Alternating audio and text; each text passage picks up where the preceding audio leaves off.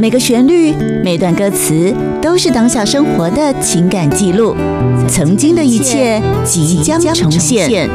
欢迎收听《曲盘听游记》。欢迎大家收听今天的曲盘听友记。大家好，我是陈锦昭我。是黄世豪，哇，今天啊，我们一样要来跟大家聊一聊周天周天旺旺嗯老老师师。，周天旺老师应该大家比较不陌生啊，当然啦，对，因为他从这个呃最早期，我们大家每个人几乎都，你不会唱，你也一定听过《雨夜花》啦，外牙球《月夜愁》啦，河啊我、边存邦、天哪、都是老醉师心的，灰，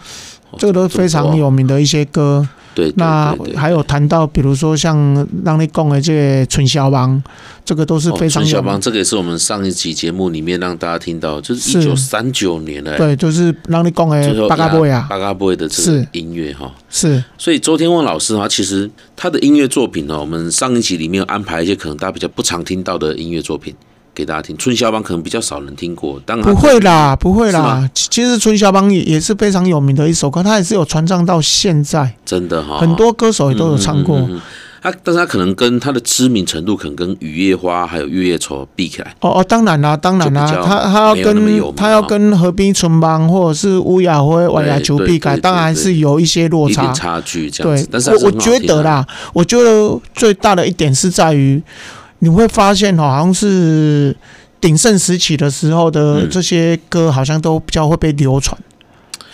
到了末期，好像已经被压抑的时候的那这些唱片的歌曲嗯嗯嗯知名度就会没办法那么知名。哎、你很这样很好，很有趣耶。你刚好提到一个很有趣的问题，那这个问题的原因在哪里啊？因为他歌一样都是这么好听，呃，唱片的销售量一定会减少，对，还有传唱度一定会降低，因为那时候的一些嗯，战争，大家那时候的一些，嗯，就是说氛围比较紧张，而且对那时候好像大家都会一直在唱滚瓜，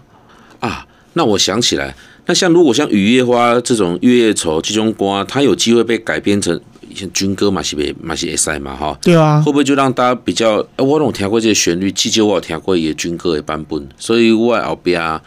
接受的人可能嘛是因为有听过军歌啦，还是什么诶，这个原因。我才我会记我觉得它每一个是这样吗因素都会有啦，都会有可是说你你说绝对吗？没有。可是我觉得，这是我自，己这几年来，我我认为，嗯，你你越到战后，像你看我们买唱片，呃，如果是一开始对或是最后面，对都是最难收藏到的。数量太少，一开始太贵了，对买不起；对最后面因为在战争了，对哎、钱不敢乱花，对所以数量就变少了，对，没错。都都是这样子。啊那最巅峰都是数量是最多的，哦对哦，那或许也是是因为是这样，都你老了哎，这蛛丝马迹，咱后边人有退掉，所以他才比较相对来讲比较有机会去接触到。嗯其实这个道理就像有点像是说两片歌手、三片歌手跟很多片歌手，嗯，嗯嗯，那你你的传唱度一定会跟着有有差。对对，比如说呃这一首歌这一张唱片在当时候卖了呃几万张，对跟你在当时候卖了几千张，对，那你经过了几十年后，传唱度或者是知名歌曲的嗯嗯嗯嗯嗯嗯那种一定会有落差，是，是对不对？是因为你如果好听才会销售量会会提高嘛，啊，对不对哈哈哈哈哈。所以周天旺老师他其实在战前有这么多好听的作品，其实对上集我记得哈，嗯，你在后边的时阵，你有给大家留了一个伏笔。你讲伊正老的时阵，周天旺老师伊家己甚至还有开过唱片对公，司因为嘛，那时候呃有一个旅日华侨哈、叫林来。哦，他回来的时候就是创办了这个歌乐唱片公司，歌乐唱对片，他创办了这个歌乐唱片公司以后，他那时候就是请呃日本的技术啊、录音室啊、嗯有诶无，伊拢伊拢伊拢找好啊。嗯因为那时候台湾刚开始的时候，录音技术、鸦片技术还没有。对那有有这个旅日华侨，对因为伊本来咧日本里的是啊，他刚好有机会可以引有进下那资源啊些资啊，资对，源那吧刚好那时候候他就认识这个博野正次郎哦，就是哥伦比亚的老板，老板，那啊嗯嗯嗯嗯，博博野正次郎也跟他说啊，你若要来台湾用，我跟你讲。嗯周天梦以及做经验的，他很有经验，哦嗯所以呢，周天旺老师又又可以有机会来这个是发挥。哦是是所以那时候他们就是啊、呃比如说他那时候就又来担任这个文艺部的主任，嗯还有嗯嗯跟嗯博野真之郎老师一起合作，哦啊，因为就刮波板啊，对，他还可以再压压一压这个片，嗯，比如说嗯呃，我们会在这个歌乐唱片的这个上面会看到孙孙爱的嗯的合集，比如说呃呃，红米米是在夜半的大道城这嗯这一张专辑里面，对春宵帮是在另外一张专辑里面，对，结果两首歌可以同时出现在歌乐的歌乐唱片呃唱片的哦，对，因为摸盘嘛，对对对，母盘对他们对有他们有他们有母盘嘛，所以他会把以前这个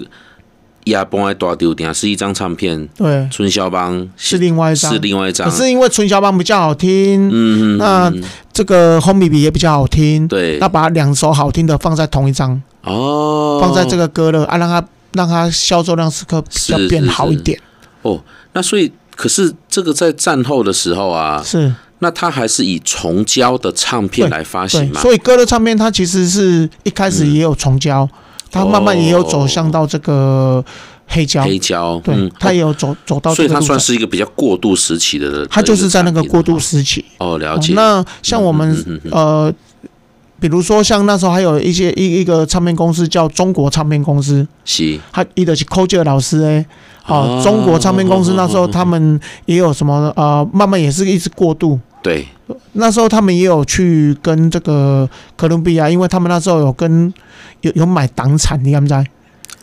啊、国民党他们那时候接收了嘛，对啊，这个已经压好的唱片，对他们当然不可以不，就是说如果要销毁掉，对不如就是看有没有人要买。对，所以那时候这个中国唱片公司就是大王大王嗯唱大片王公唱司，片，他就是嗯说，哎，不然我把这些买一买对啊，因为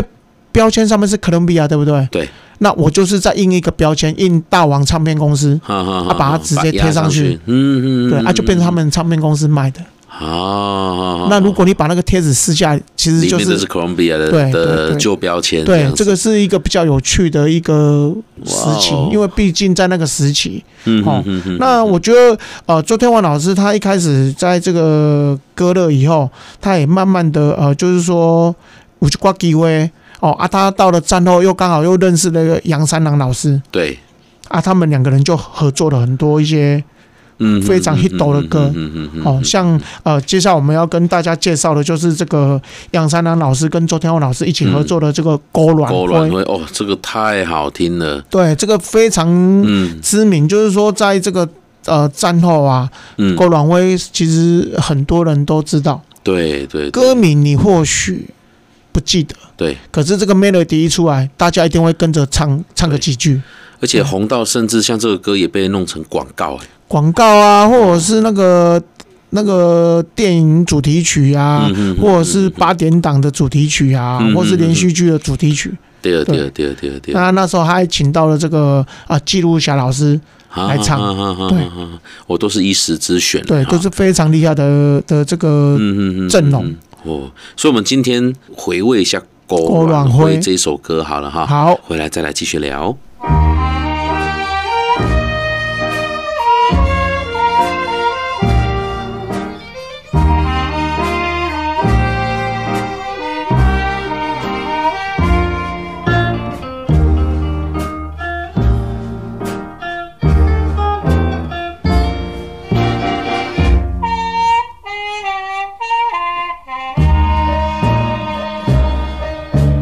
红的碧，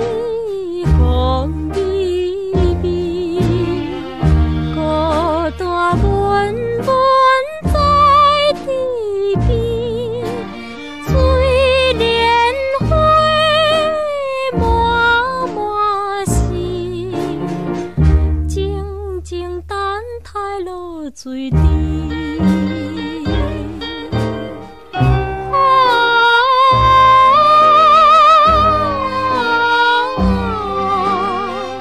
阮是思